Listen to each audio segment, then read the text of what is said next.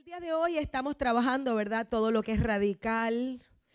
Comenzamos en los grupos hogar, esta serie que tiene la intención de que nosotros podamos volver a nuestras raíces de la fe. Y en el día de hoy les voy a presentar, ¿verdad? El, el tema que quiero hablar en el día de hoy se llama Ser como Jesús. Y sabes qué, yo creo que ese es nuestro mayor reto. Porque hasta ahora hemos cobrado muchas formas, Hemos hecho muchas cosas a nuestra manera.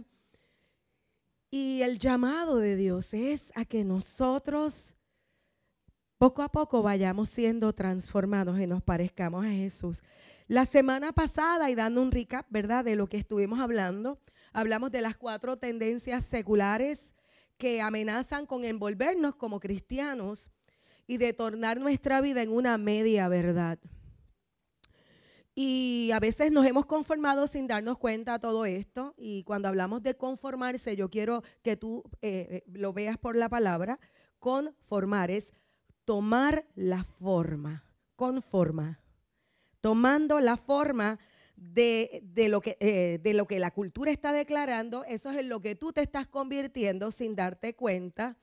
Y la realidad es que yo no me debo conformar con lo que está haciendo el mundo en este tiempo, ni lo que está dictando la cultura.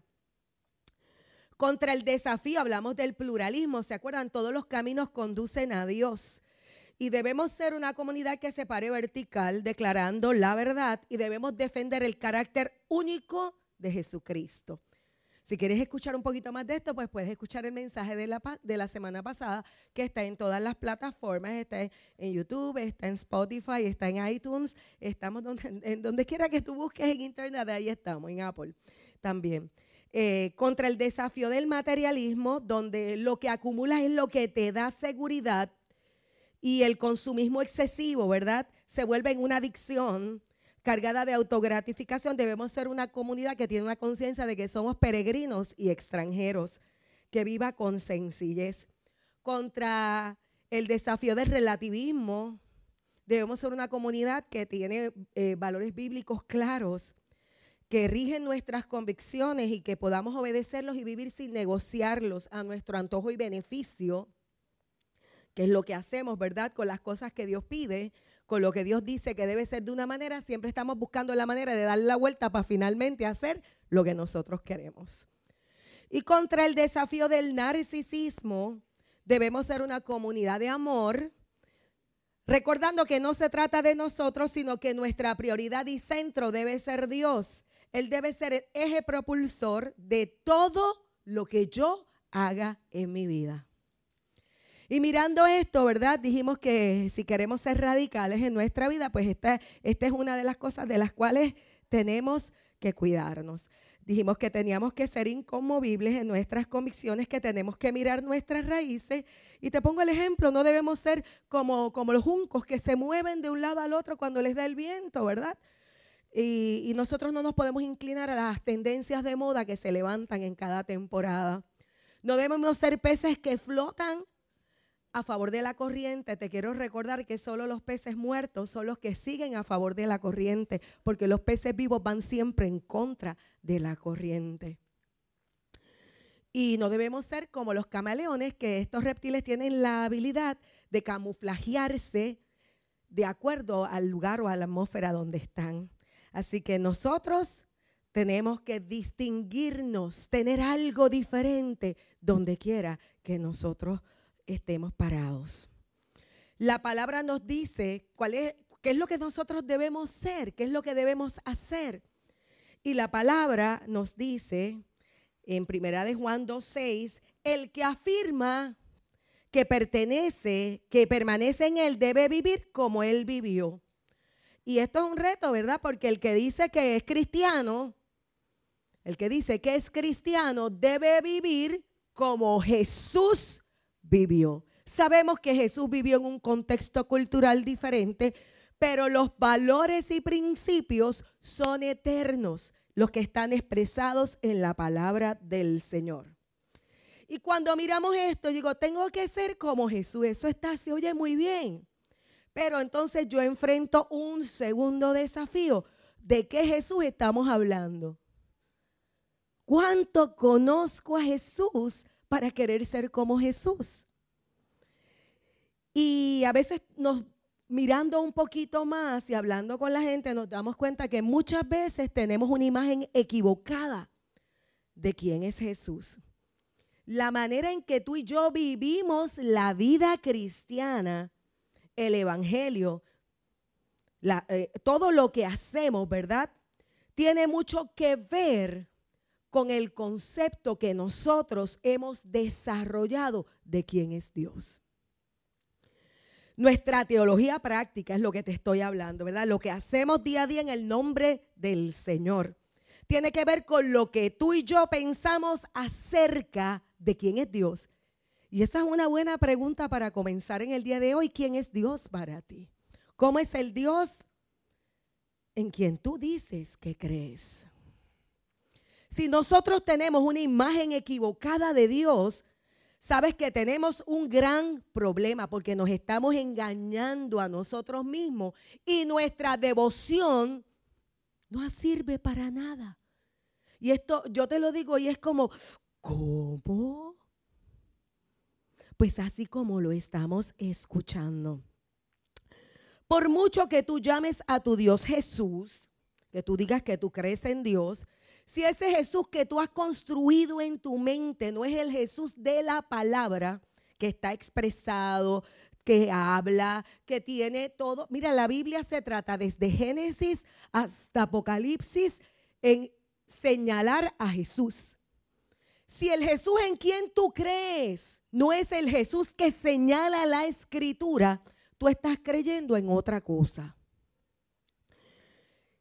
Y a veces le, atribuimos características que ni tiene y estamos adorando un Dios que hemos inventado en nuestra mente, aunque lo llamemos como lo llamemos. ¿Tú sabes qué? Que nosotros vamos a vivir de acuerdo con ese Dios que creamos a nuestra imagen y semejanza. Porque lo vamos a acomodar con esas características que nosotros queremos que Él tenga. Y por eso es que a veces vemos gente que hace unos acercamientos a Dios que tú dices, pero ¿con quién se cree que está hablando? En la forma hasta que oramos. Y quiero traerte un ejemplo. Cuando el pueblo de Israel fue sacado de Egipto, pasó algo bien interesante. El Señor, en ese momento decía Yahweh o Jehová, les había sacado de allí, ese era su nombre, pero ellos no lo conocían. Y es que por mucho tiempo nosotros nos hemos acostumbrado acostumbrado, como dijo Job en una ocasión, de oídas te había oído. Pero llegó el día en que tuvo que decir, mas ahora mis ojos te ven. Y esa es mi oración para nuestra vida y para todo el que nos está escuchando a través de las redes.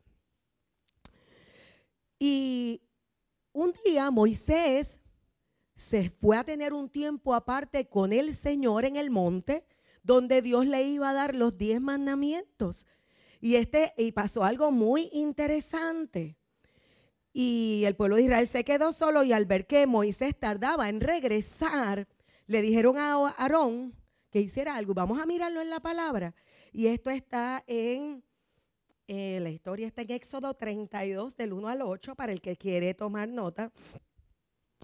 Y dice, cuando los israelitas vieron que Moisés tardaba tanto en bajar del monte, se juntaron alrededor de Aarón, que era la persona que estaba a cargo de ser su sacerdote, de cuidarlo, ¿verdad? Y le dijeron, vamos, haznos dioses que puedan guiarnos. No sabemos qué le sucedió a ese tipo. Moisés, el que nos trajo hasta aquí desde la tierra de Egipto. Aarón les respondió, quítenle a sus esposas, hijos e hijas los aretes de oros que llevan en las orejas y tráigamelo. Todos se quitaron los aretes que llevaban en las orejas y se los llevaron a Aarón. Entonces Aarón tomó el oro, lo fundió y lo moldeó hasta darle la forma de qué? De un becerro.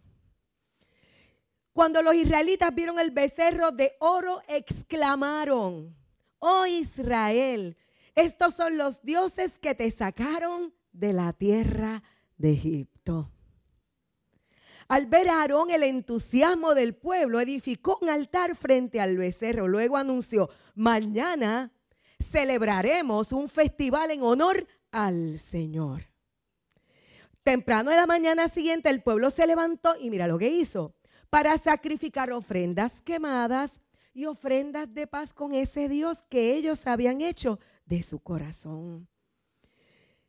Después todos celebraron con abundante comida y bebida y se entregaron a qué? A diversiones paganas. Y ahí lo dice con gracia.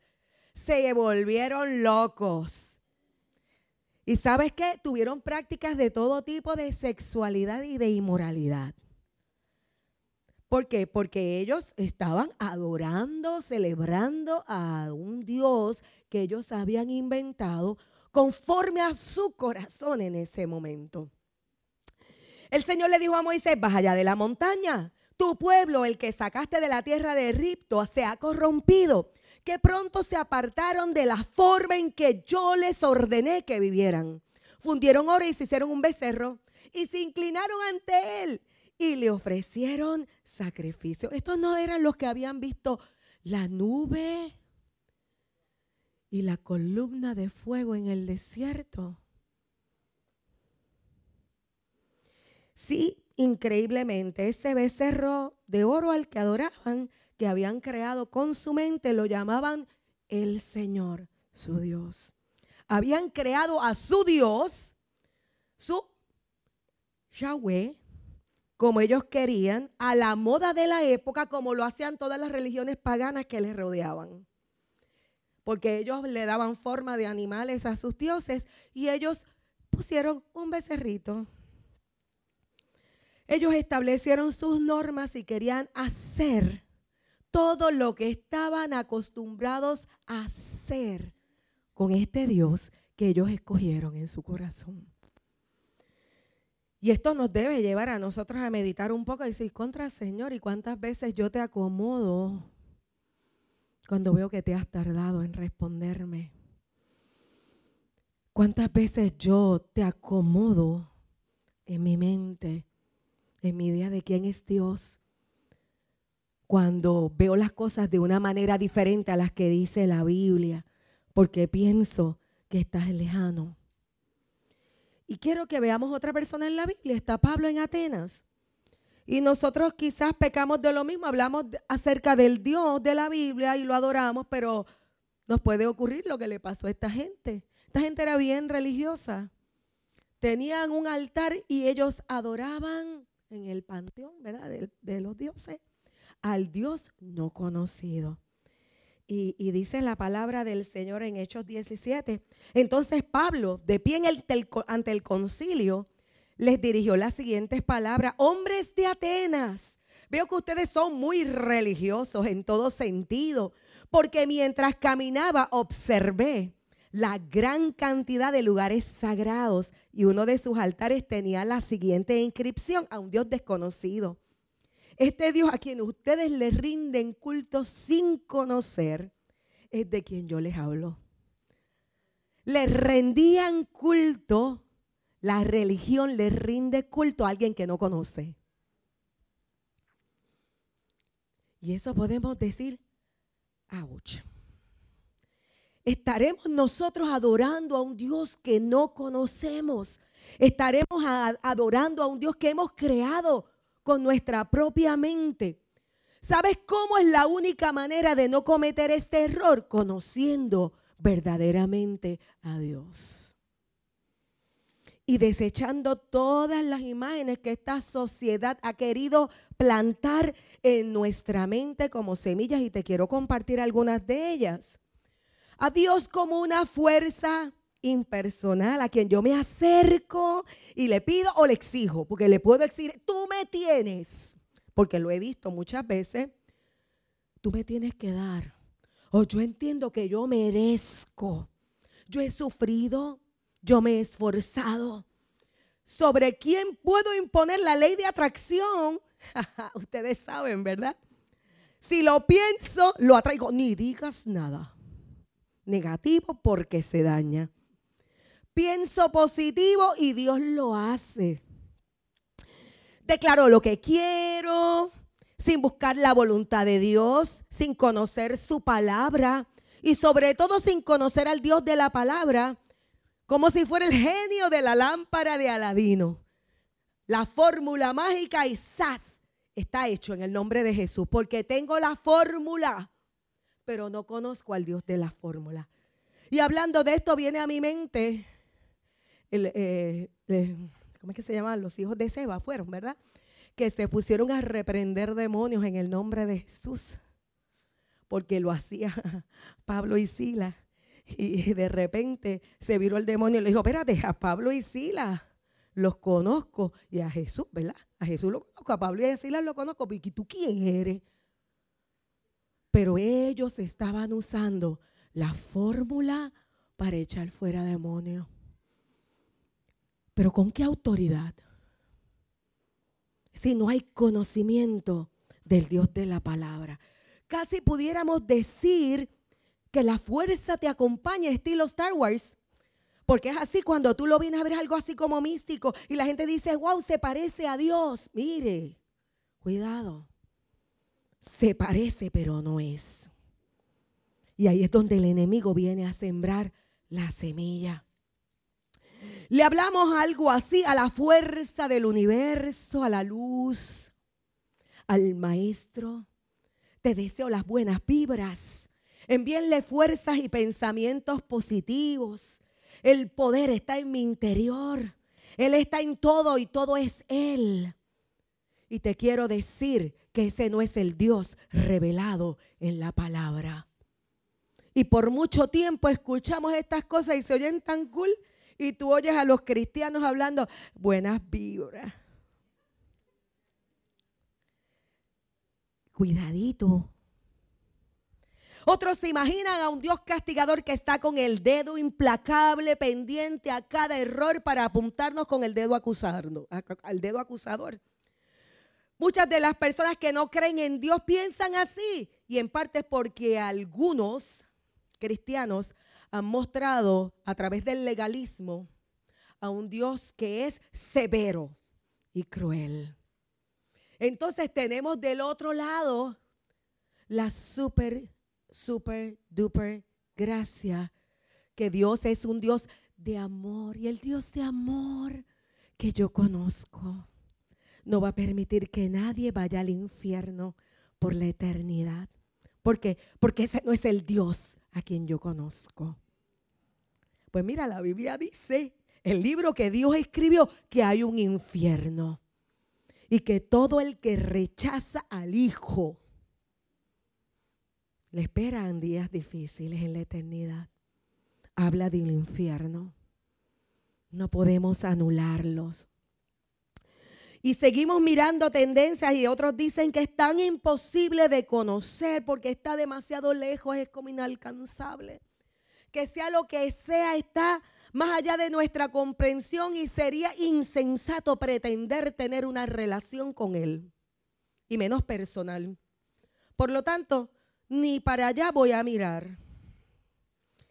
Pero algo que me maravilla de nuestro Dios es que Dios se cansa de esperar que tú sigas imaginándote cosas y creando un Dios en tu mente. Y Él vino al mundo para decirle al hombre, aquí estoy. Deja de imaginarme y conóceme, acércate.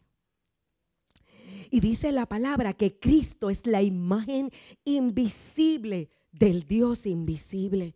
Él ya existía antes de que todas las cosas fueran creadas y es supremo a toda la creación. Así que el día que tú quieras saber cómo es Dios, lo que tienes que mirar es a Jesús. Jesús es la imagen visible del Dios invisible. Y mira lo que dice este mismo Dios. El Señor está cerca de todos los que lo invocan. Sí, de todos los que lo invocan de verdad. ¿Lo estás buscando de verdad? Pues te quiero decir que está cerca. Dios te está llamando. ¿Cómo respondes tú? Y dice la palabra en el Salmo 27, 8, mi corazón te ha oído decir, ven y conversa conmigo. Y mi corazón responde, aquí vengo, Señor. Y te hago una pregunta en el día de hoy. Él quiere que te acerques. ¿No te das cuenta cómo este tiempo está? Hay un sonido particular como decía Joel esta mañana, el Señor te está invitando. Él quiere que tú anheles más de Él. Él te está presentando un manjar deleitoso delante de ti. ¿Qué tú quieres hacer con esa oferta que es el mismo delante de ti? ¿Sabes qué dice la palabra? Que tú y yo debemos ser como Cristo. Y yo te voy a compartir unos puntitos para que tú veas la importancia de que seamos como Jesús, porque eso es lo que dice la Biblia. Te leí ahorita que el que, dice que, ¿verdad? Que, que está en el Señor debe vivir como Él vivió. Romanos 8:29 dice, porque a los que Dios conoció de antemano, también los predestinó a ser transformados según la imagen de su Hijo para que Él sea el primogénito entre muchos hermanos. Mira, tú y yo fuimos predestinados para ser como Jesús. Y eso lo dice la Biblia, su manual de instrucciones. Dios siempre te ha conocido desde antes de nacer. Él escogió que tú nacieras en este tiempo, en este lugar, aún con los padres que tienes. Él escogió a tu papá y a tu mamá, aunque no sean buenos, aunque sean malos, que sean como sean, Él los escogió. Esos son los padres que Él decidió que tú te necesitabas tener. Él te separó, te destinó de antemano, estableció unos límites para ti de los cuales tú no puedes traspasar, porque Él anhela que tú seas conformado, transformado que tomes la forma de Jesús en tu camino aquí en la tierra. El propósito eterno de Dios es que tú te parezcas a Jesús. Y, de momento tú puedes estar pensando, ¿y cómo es Jesús? ¿Realmente lo conoces? Transformados es similar en forma conformes a la imagen, conformados en todo nuestro ser y esencia a su imagen desde adentro hacia afuera. Eso es lo que significa la palabra en el original. Qué interesante, ¿verdad? Conformados en todo nuestro ser, que todo nuestro ser toma forma y esencia a su imagen desde adentro hacia afuera. Dios quiere que te parezcas a Él. Y esto no es algo imposible, es una realidad para los que creen. Lo número dos que te quiero compartir en esta hora es que el Espíritu Santo nos está transformando. Dice, en cambio, cuando alguien se vuelve al Señor, el velo es quitado, pues el Señor es el Espíritu. Y donde está el Espíritu del Señor, allí hay libertad. Así que todos nosotros a quienes nos ha sido quitado el velo, podemos ver y reflejar la gloria del Señor. El Señor, quien es el Espíritu, nos hace más y más parecidos a Él a medida que somos transformados a su gloriosa imagen. Solo Cristo en nosotros por su Espíritu es nuestra verdad. Mira, y yo te quiero decir esto de, en cambio, cuando alguien se vuelve al Señor, ¿Qué significa volverte al Señor? En la vida tú llevas una dirección, que es tu propio camino, es tus decisiones, es lo que yo quiero, lo que a mí me gusta, mis sueños, mis metas, todo lo que yo me propuse en mi corazón. Volverte al Señor es que tú llevas una dirección. De repente Dios te llama, te dice, sígueme, y tú haces así. Y vas de repente en la dirección contraria a donde estabas caminando, directamente hacia quién? Hacia Jesús. En cambio, cuando alguien se vuelve al Señor, volverte es mirarlo a Él, el velo es quitado. De hecho, mira lo que dice. Vamos para que tú entiendas un poquito más lo que es el velo. Ah, estaba hablando de Moisés. Cuando Moisés iba a la presencia de Dios, se tenía que poner un velito en la cara, porque cuando salía tenía un resplandor. Entonces, para que la gente no se distrajera, él se ponía un velito y caminaba con el velo por ahí. Caminaba con el velo. Y, era gloriosa, pero dice, de hecho, aquella primera gloria no era para nada gloriosa comparada con la gloria sobreabundante del nuevo camino, que es el que Cristo abrió. Así que si el antiguo camino que ha sido reemplazado era glorioso, ¿cuánto más glorioso es el nuevo que permanece para siempre? Perdón, ya que este nuevo camino nos da tal confianza, tú y yo podemos ser valientes. Podemos caminar dando la vuelta para seguir a Jesús. Hay un cambio de perspectiva en esto que te estoy hablando, porque estábamos hablando del pasado donde dice que fuimos predestinados desde antes de la fundación del mundo y ahora estamos en el presente donde somos transformados por medio del Espíritu Santo, que es para hacernos más como Jesús. Y te quiero decir, como dice el mismo versículo, el 14, pero la mente de ellos se endureció y hasta el día de hoy cada vez que leen el antiguo pacto, el mismo velo le vuelve a cubrir la mente para que no puedan entender la verdad. Muchas veces nosotros hemos estado buscando respuestas y hay un velo que cubre nuestra mente, cubre nuestros ojos y no podemos ver la verdad de Cristo. Porque este velo puede quitarse solamente en Cristo Jesús. Así que Jesús es el camino, Él es la puerta, es la conexión al Padre. Cuando este versículo nos dice, nos ha quitado el velo, es Cristo, es la aparición. ¿Por qué? Porque Jesús nos trajo a Dios en medio de nosotros. Es él, él es Emanuel, Dios con nosotros. Ya no hay un velo entre Dios y nosotros, sino que a través de Cristo, tú y yo tenemos acceso directo al Padre. Amén.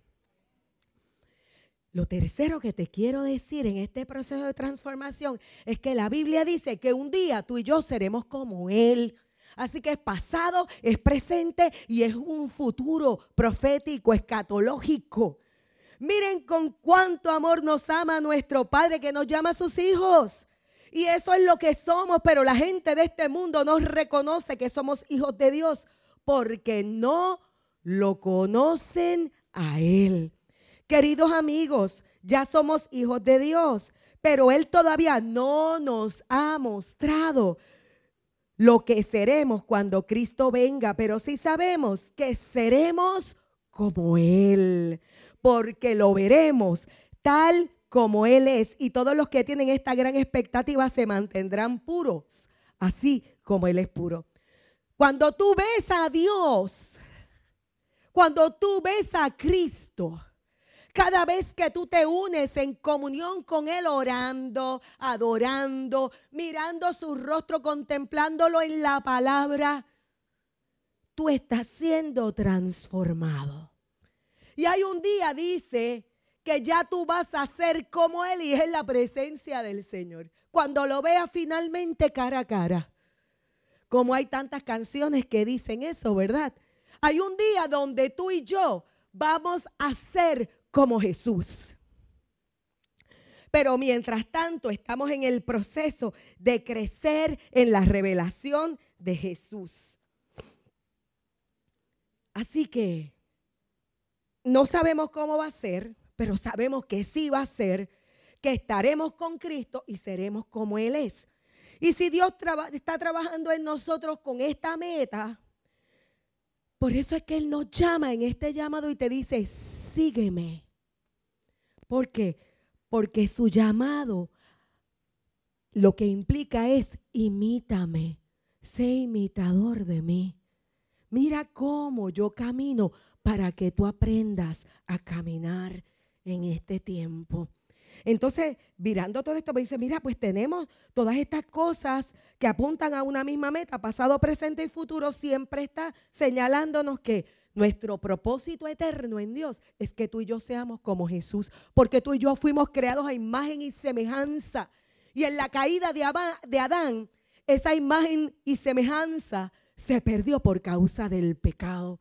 Pero este segundo Adán vino, vivió sin pecado y nos abrió un camino para que podamos vivir libres del pecado. Ya el pecado no se enseñorea de él. Y entonces podemos decir, pues mira, y eso te oye bien chévere, pero tú me estás hablando de teología. Sí, te estoy hablando de teología. ¿Y cómo puedo hacerlo? Puedo, pues voy a orar. Señor, yo quiero ser como tú. Así que cuando te encuentres en una situación difícil, podemos decir, pues mira, de ahora en adelante, cada vez que me, se me apriete, voy a decir, Señor, yo quiero ser como tú. ¿Qué haría Jesús? ¿Se acuerdan que eso hubo hasta una moda?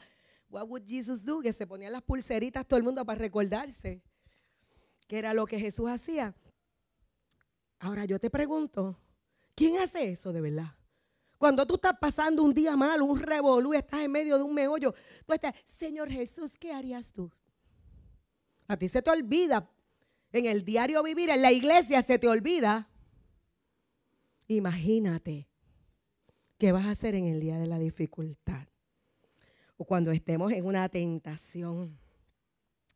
Además, el llamado de Dios no es que lo busquemos solamente, ¿verdad? Cuando nos convenga, sino porque nosotros debemos buscar a Dios por el amor y la admiración que nos causa su persona. Cuán maravillado estás tú con Jesús. Cuando tú lees la palabra y tú ves las cosas que Jesús hacía y la forma en que él interactuaba con la gente, es imposible que tú digas, wow, wow. Y empiezas a quedar maravillado con el Jesús de la escritura. Pero nos hemos conformado con lo que alguien dice, alguien nos cuenta o alguien predica. Porque somos la generación de escuchar los 500 mensajes por internet y no aplicamos ninguno. Y cuando termina el día tenemos un arroz con pollo en la cabeza porque uno dijo que lo hiciéramos de una manera, el otro dijo de la otra, el otro dijo de la otra, y cuando vienes a ver no hiciste nada. Y estás oyendo día y noche mensajes y no producen.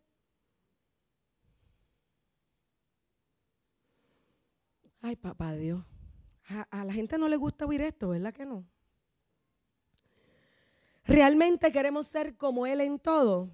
¿Estamos nosotros dispuestos a ser como Jesús? ¿Estás dispuesto cuando Él te hable, tú hacer lo que Él te dice que hagas? Sin decirle, espérate, Señor, que no es lo que tú dices, es lo que yo creo. Papá Dios, pero es que tú no sabes. Ay, es que tú me dijiste, pero ¿cómo me lo dijiste? Porque yo te dije que tú me dijeras que tú me dijiste.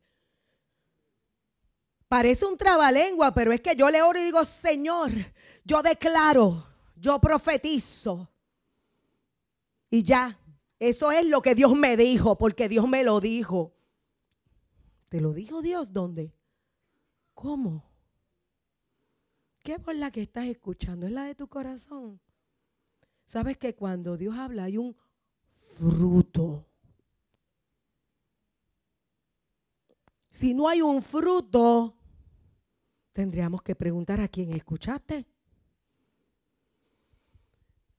Mira cómo Pablo, Pablo tuvo un encuentro con Cristo. Pablo empezó a buscarlo con todo su corazón cuando se dio cuenta de que había encontrado la verdad.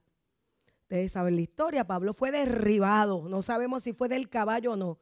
Lo del caballo es, una historia, pero eso no lo dice la Biblia. Fue derribado. Él se cayó. Y cuando se cayó, escuchó, vio la luz, quedó ciego y él ahí empezó a tener unas experiencias de quebranto, donde empezó a aprender de otros. Él no lo sabía todo, él tuvo que aprender de otros. Y en ese proceso comenzó a crecer y a dar fruto. Y Dios tuvo la misericordia de tener con él unas experiencias extraordinarias. Y el conocer a Cristo cambió tanto y tanto su vida, tan profundamente. Todos sus paradigmas se vinieron abajo.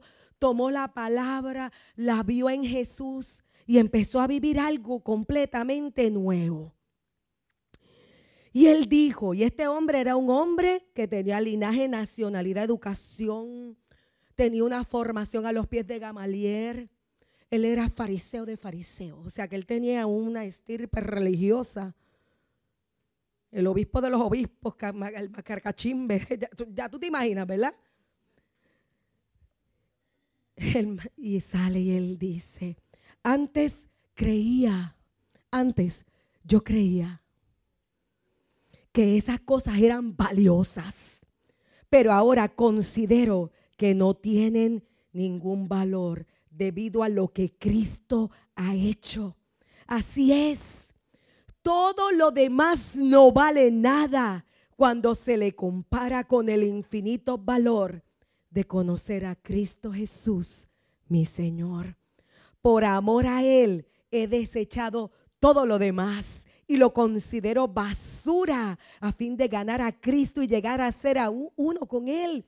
Ya no me apoyo en mi propia justicia, ya no levanto todo lo que tengo ni lo que he hecho por medio de obedecer la ley. Más bien llegó a ser justo por medio de la fe en Cristo, pues la forma en que Dios nos hace justo delante de Él se basa en la fe. Todo lo echó a la basura. ¿Por qué? Por conocer a Cristo. Y dice, lo he perdido todo a fin de conocer a no solo conocerlo, mira lo que dice. Lo he perdido todo a fin de conocer a Cristo y experimentar el poder que se manifestó en su resurrección. Participar en sus sufrimientos y llegar a ser semejante a él en su muerte. ¿Cómo era Jesús en su muerte? Obediente. ¿Cómo era? Mira, tú te pones a pensar por un momento, ese Jesús en la cruz. Jesús fue obediente, Jesús se sometió y fue obediente a su Padre hasta el fin. El amor, cuando Jesús estaba clavado en la cruz, que él tenía el poder para llamar a los ángeles, mira, con una mirada, un reojo, todos caían muertos fuego del cielo. Millares de ángeles venían y cogían y mira, no quedaba ni polvito de los que estaban ahí. Pero mientras él estaba clavado en la cruz del Calvario, el amor de Cristo venció. Y él declaró, Padre, perdónalos porque no saben lo que hacen. Qué grandeza de corazón. Yo pienso que esa es la forma más grande como Jesús. Jesús venció con su obediencia, pero él pudo haber obedecido y aún al final en la cruz clavado, mirarlo y decir, mira, estos sinvergüenzas con todo lo que yo les he dado, con todo lo que yo hice. Y él los amó hasta el fin. Y mientras estaba frente a sus asesinos, clamó por perdón hacia ellos. ¿Sabes quién hizo lo mismo? Esteban. Y Esteban estaba siendo apedreado y de momento él empieza a adorar a Dios en medio del apedreamiento de sus adversarios. Y levanta su mirada y de repente ve al Hijo de Dios que se pone de pie y le dice, Padre, perdónalos porque no saben lo que hacen. ¿Se aprende o no se aprende? Se aprende. Ellos ya estaban caminando sobre las pisadas de Jesús. Por encima de la afrenta que estaban cometiendo contra Él, Él conocía nuestra miseria y aún así nos amó. Todos estábamos cautivos y encadenados por el pecado. Por eso Él extendió sobre nosotros misericordia y gracia. Porque si nosotros fuimos salvos no fue porque éramos más lindos que nadie. Ay, es que yo era medio buena. No, no, no, no, perdóname. Aquí no hay medio bueno, no hay espacio para los buenos. Lo mejor que nosotros tenemos, dice la Biblia, que es como un trapo sucio delante de Dios. Él rompió lo que parecía imposible para que fuera posible. Él proveyó la salvación para que tú y yo pudiéramos entrar en una relación correcta con Dios y pudiéramos vivir como Él. Amén. ¿Es eso algo digno de imitar? Hmm, es buena pregunta, ¿verdad? ¿Sigues queriendo ser como Jesús? Y yo me lo pensaría dos veces antes de pedirle a Dios algunas cosas, ¿verdad? ¿O no?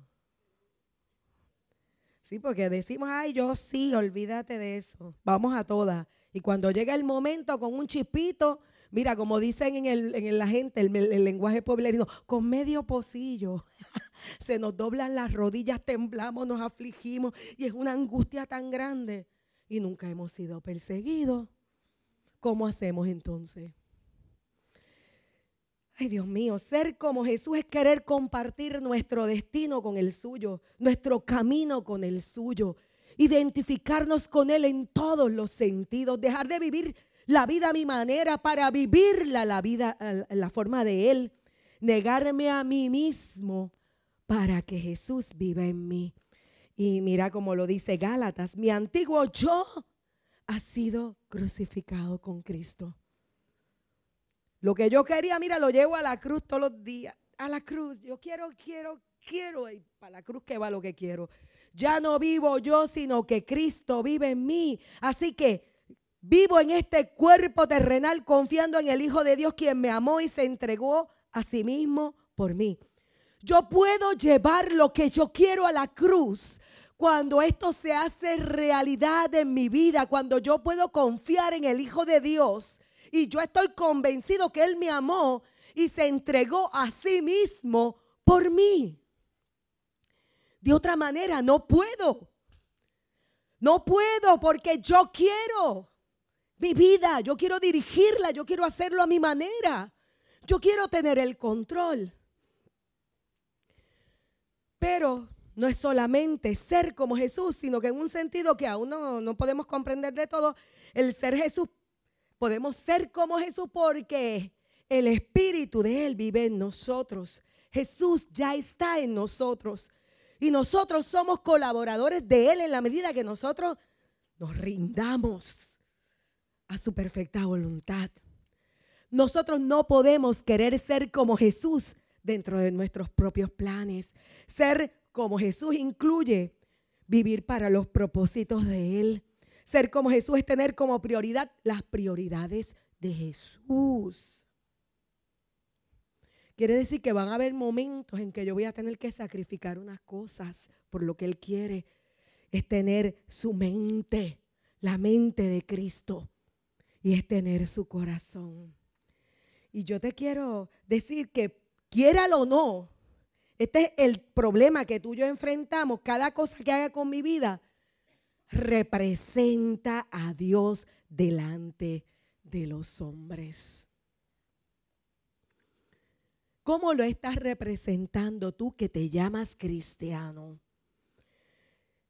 Ay, Dios mío. Y si la gente toma decisiones respecto a Jesús por lo que ve en los cristianos, pues tú y yo tenemos un problema porque por eso es que Puerto Rico no se ha convertido completo sobre nosotros recae una gran responsabilidad porque sobre los cristianos no se está viendo a Cristo.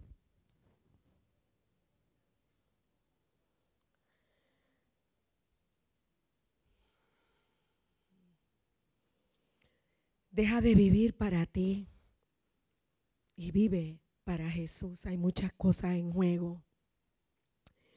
Y vuelvo a traer la palabra con la que comencé, pero los que obedecen la palabra de Dios demuestran verdaderamente cuánto lo aman. Y así es como sabemos que vivimos en Él. Los que dicen que viven en Dios deben vivir como Jesús vivió. Vamos a ver unas cositas y voy a terminar ya mismo que Jesús nos enseñó. Lecciones prácticas. Jesús nos enseñó la humildad y la obediencia. Mira esto. Y yo te estoy leyendo la palabra tengan la misma actitud que tuvo Cristo Jesús. ¿Qué nos enseñó? Humildad y obediencia. Y aunque era Dios, no consideró que el ser igual a Dios fuera algo a lo cual aferrarse. ¿Habrá alguien más grande que Dios? Si no lo hay, entonces yo tengo un reto, porque este es mi ejemplo. No consideró el ser igual a Dios eh, algo eh, que fuera algo a lo cual aferrarse, en cambio renunció a sus privilegios divinos y adoptó la humilde posición de un esclavo y nació como un ser humano. Y cuando apareció en forma de hombre, se humilló a sí mismo en obediencia a Dios y murió en una cruz como morían los criminales. Y yo te quiero decir, realmente hay que ser humilde para ser obediente para hacer lo que Dios te está pidiendo que hagas, tienes que tener humildad. Él dijo, aprendan de mí que soy manso y humilde de corazón y van a hallar descanso para su alma. ¿Cuántas veces Dios te dice algo y tú dices, pero mira lo que, me está pidiendo Dios? Pero mira lo que dice aquí, o mira lo que la pastora dijo.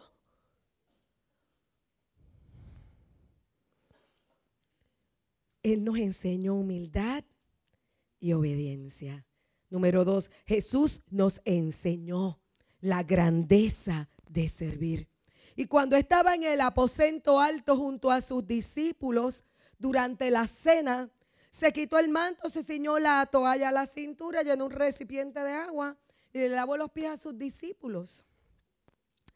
Y él le dijo, y dado que yo, su Señor y Maestro, les he lavado los pies, ustedes deben lavarse los pies unos a los otros. Les di mi ejemplo para que lo sigan. ¿Qué dice? Vuélvelo, vuelve, dilo conmigo, dale. Les di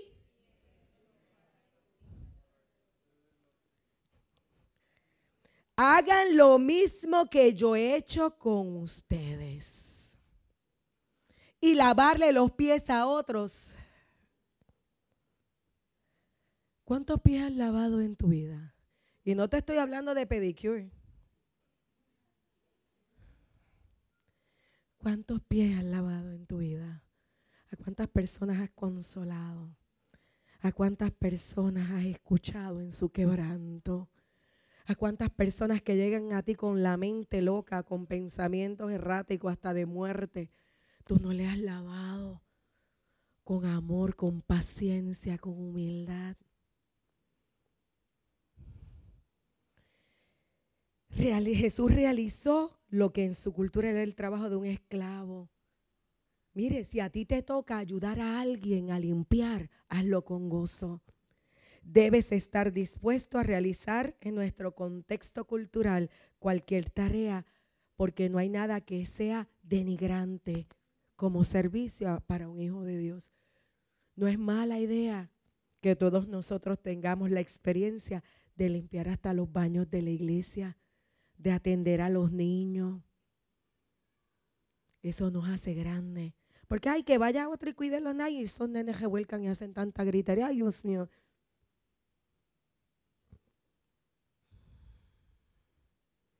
No es malo que si veas un papel en el piso lo recoja. Es la casa de Dios. ¿Y sabes por qué lo haces? Para que cuando venga otro se ponga contento y diga, ay, qué lindo está esto aquí.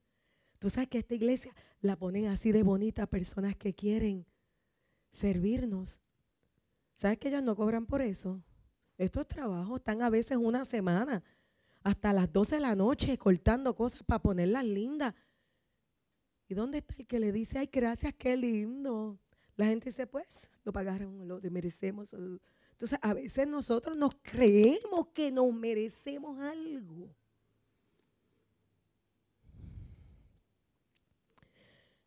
El servicio engrandece. Jesús nos enseñó a servir a los hambrientos, a la gente en la calle, al que está necesitado. Mira, no hace mucho tiempo yo tuve la oportunidad de entregarle a alguien al Señor que estaba muriendo. Mi vida lo había visto nunca. Y yo llego a ver a esta persona y en ese momento yo me doy cuenta que está tan vulnerable. Está en su momento de partir a la eternidad yo sentí una compasión que yo no podía, era un amor tan grande. Yo le pasaba la mano por la cabeza a este hombre joven, era un hombre joven, fuerte.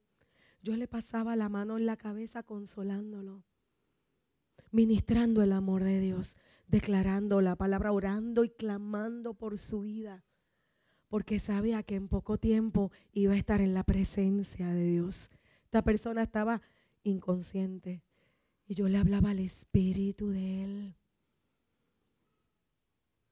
Eso es servir. Yo no lo conocía. Nunca lo había visto. Pero en el mismo instante el amor de Dios floreció de una manera tan hermosa. Él lo despertó, no sabemos. Yo confío que la palabra fue dada. Y que ahí en ese lugar donde divagaba su mente, el Señor entró Y Él me necesita a mí o te necesita a ti. O necesita haber sido religioso toda la vida para salvarse. Lo que necesita es haber dicho, Señor. Porque todo el que invoque el nombre del Señor será salvo. Amén. Jesús nos enseñó a amar. Vivan una vida llena de amor, siguiendo el ejemplo de Cristo. Él nos amó y se ofreció a sí mismo como sacrificio por nosotros, como aroma agradable a Dios. ¿Es tu vida una llena de amor? Y vuelvo y te llevo a este mandamiento que dio Jesús en Juan 15.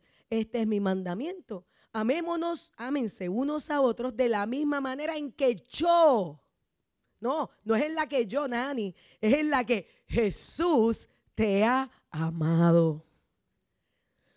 No hay un amor más grande que el dar la vida por los amigos. ¿Tú sabes cuándo tú das la vida por alguien? Cuando tú oras por la gente que está pasando procesos de dificultad. Cuando tú te pones en la brecha. Cuando tú suples la necesidad de alguien que no puede, que no tiene fuerzas cuando tú le das una palabra de ánimo que vivifica a alguien que está ahí muriéndose de tristeza y depresión. No hay un amor más grande que el dar la vida por los amigos. Eso fue lo que Jesús hizo por nosotros. ¿Qué más nos enseñó Jesús? Jesús nos enseñó a ser pacientes pues Dios los llamó a hacer lo bueno, aunque eso signifique que tengan que sufrir tal como Cristo sufrió por ustedes.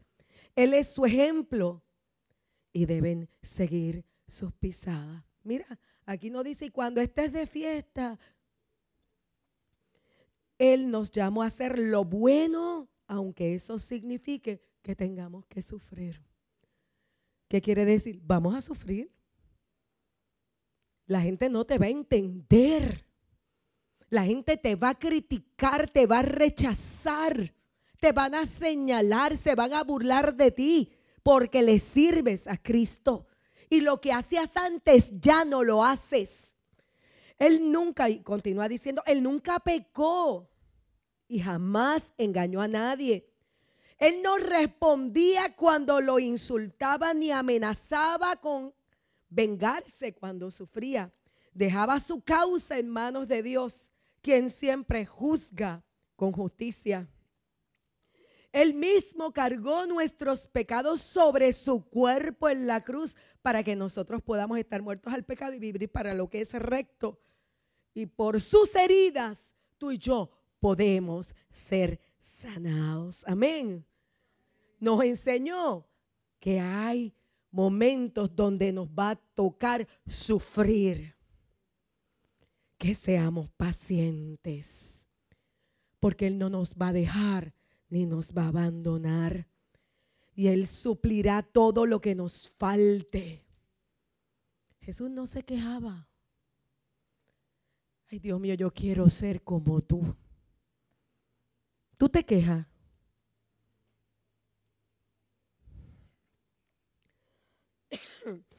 Jesús nos enseñó a enfocarnos en el propósito de Dios. Así como tú me enviaste al mundo, yo los envío a ellos. Él le pudo decir mil cosas. Él les habló muchas cosas, pero les dijo, yo estoy aquí con un propósito. A mí me enviaron aquí. Y como a mí me enviaron, yo los estoy enviando a ustedes al mundo. En Juan 20 dice también, y una vez más les dijo, la pasea con ustedes como el Padre me envió a mí, así yo los envío a ustedes. Y sopló sobre ellos y les dijo, reciban al Espíritu Santo. La vida de Cristo en nosotros es posible porque el Espíritu de Dios está en nosotros, el Espíritu Santo. La manera en que somos transformados como Jesús es por el Espíritu Santo.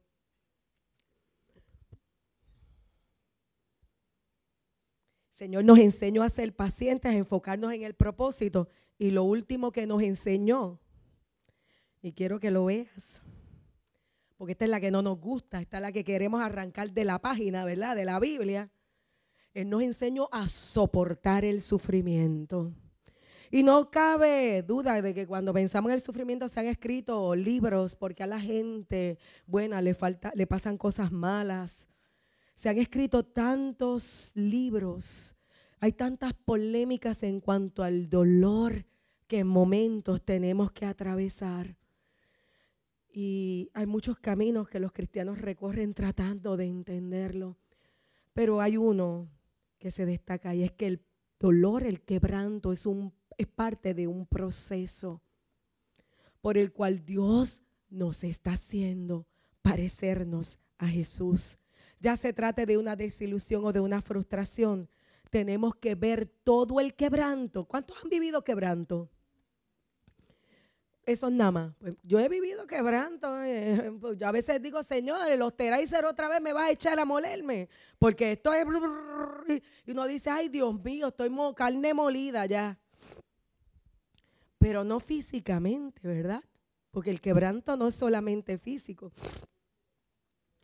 Y dice la palabra, y sabemos que Dios hace que todas las cosas cooperen para el bien de los que lo aman y son llamados según el propósito que Él tiene para ellos. Pues Dios conoció a los suyos de antemano y los eligió para que llegaran a ser como su Hijo, a fin de que su Hijo fuera el Hijo mayor de muchos hermanos. El quebranto Dios lo va a usar a tu favor. ¿Para qué? No es para darte la victoria. No es para que tú seas el, vídate. Te lo está, el quebranto lo permite para que en ese proceso Cristo sea formado en ti. Para que tú te parezcas más a Jesús. El quebranto sensibiliza el corazón de una manera tan tremenda que lo hace accesible a la presencia de Dios. Dios usa cada aspecto de nuestra vida, tanto lo bueno como lo malo, para ir desarrollando el carácter de Cristo en nosotros y así cambiarnos y transformarnos a la imagen de Jesús. Entendemos que todo, todo, todo lo usa para su gloria.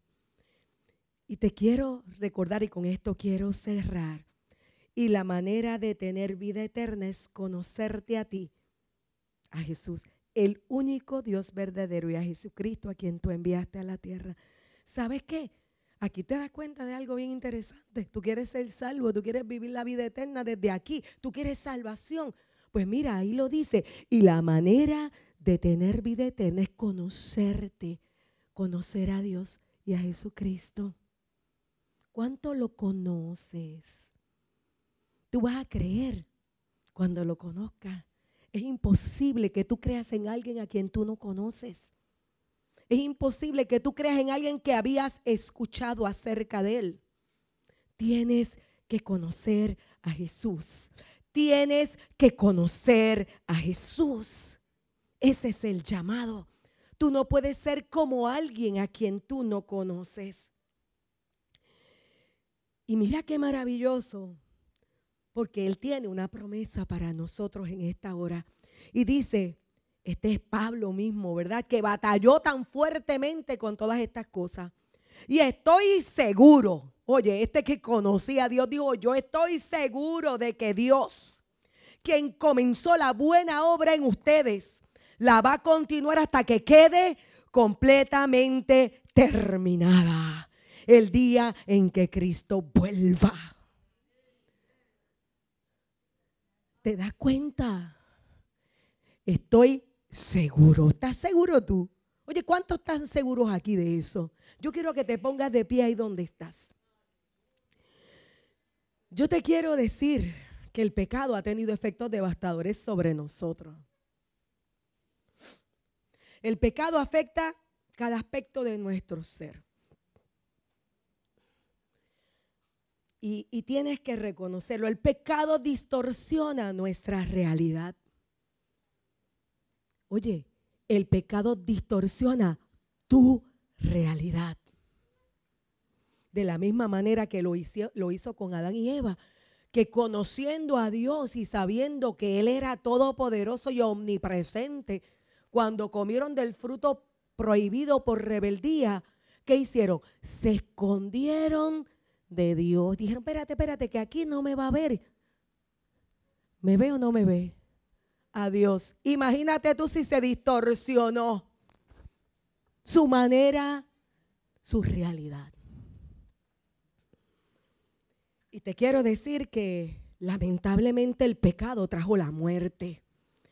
Y por causa del pecado todos mueren, los animales, la, la vida vegetal, la creación gime esperando la manifestación de los hijos de Dios y la venida de Cristo para que la libre, para ser librada del efecto de la muerte. El hombre había perdido el propósito para el cual fue creado. Se le olvidó, vivía para él. Pero Dios restauró esa imagen en Cristo. Pues Cristo que nunca pecó, hizo Dios que fuera la ofrenda por nuestro pecado, para que tú y yo pudiéramos entrar en una relación correcta con Dios. Su sacrificio nos provee lo que necesitamos, perdón. Oye, perdón verdadero. Este no es un perdoncito que, que te lo doy hoy y mañana digo, espérate, que te saqué lo que hiciste la semana pasada. Es un perdón definitivo. El perdón de Dios es definitivo. Repite conmigo, perdón definitivo. Eso es lo que hace la sangre de Cristo. Es definitivo. Te perdona y lo borra te perdona y lo olvida. Pero no es una licencia para que sigas pecando. Porque si sigues pecando, te quiero decir que el pecado produce muerte. Si tú pecas deliberadamente, vas a traer muerte a tu casa, a tu vida, a tu matrimonio, a tu trabajo, a donde estés pecando, va a venir muerte no es muerte física, es muerte espiritual. Hay cosas que vas a perder por causa de pecar deliberadamente. Después te vas a arrepentir y vas a llorar. Ah, imagínate. Después que recibimos el cantazo, lloramos, Señor, estaba tan bruto en ese momento. El Señor quiere que tú tomes en serio el regalo que Él está dándote porque le costó todo. Y muchas veces hemos tomado a la liviana, a la ligera, el sacrificio de Jesús. El peso de nuestro pecado. La ira de Dios fue sobre él, fue aplastado y molido por nuestro pecado. Para que tú lo tomes a la ligera y digas, pues, pues, es que esto me gusta.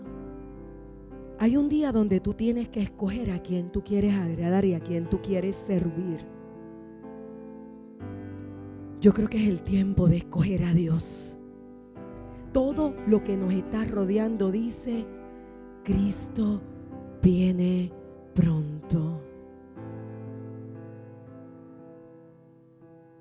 Y te quiero decir que los tiempos que vienen van a ser muy difíciles viene un avivamiento, pero mira, cada vez que tú miras los avivamientos, cuando vino el avivamiento de Pentecostés, que fueron llenos del Espíritu Santo y lenguas de fuego vinieron sobre todos, ¿para qué fue?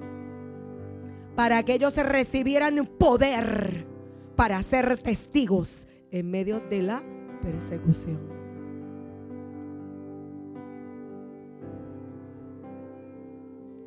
Iglesia, Dios te está llamando. Dios te está invitando a conocerlo.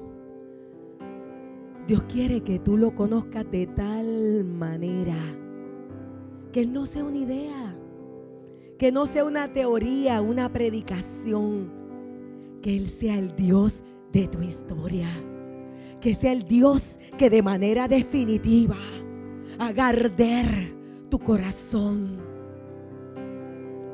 que tú sepas que a dónde iremos si solo Él tiene palabras de vida.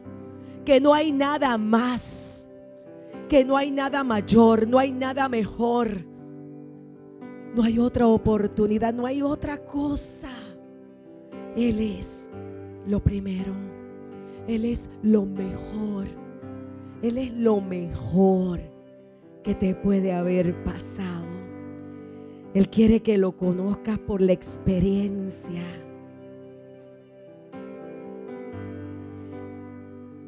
Es rendir tu vida.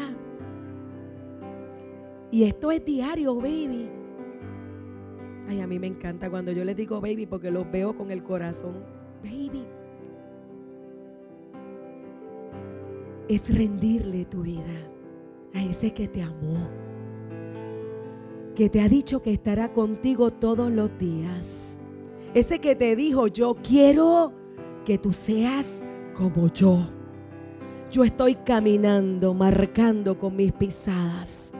Mírame a mí y vas a ser salvo mírame a mí, vas a tener las respuestas que necesitas. Oye, no es tu gracia, es la de Él. No es tu brillo, es el de Él. Él quiere que cuando otros te vean y te miren, dice, wow, estoy viendo a Jesús. A que Jesús ven otros en ti. Ahí donde estás, vamos a orar juntos, Padre, en el nombre de Jesús.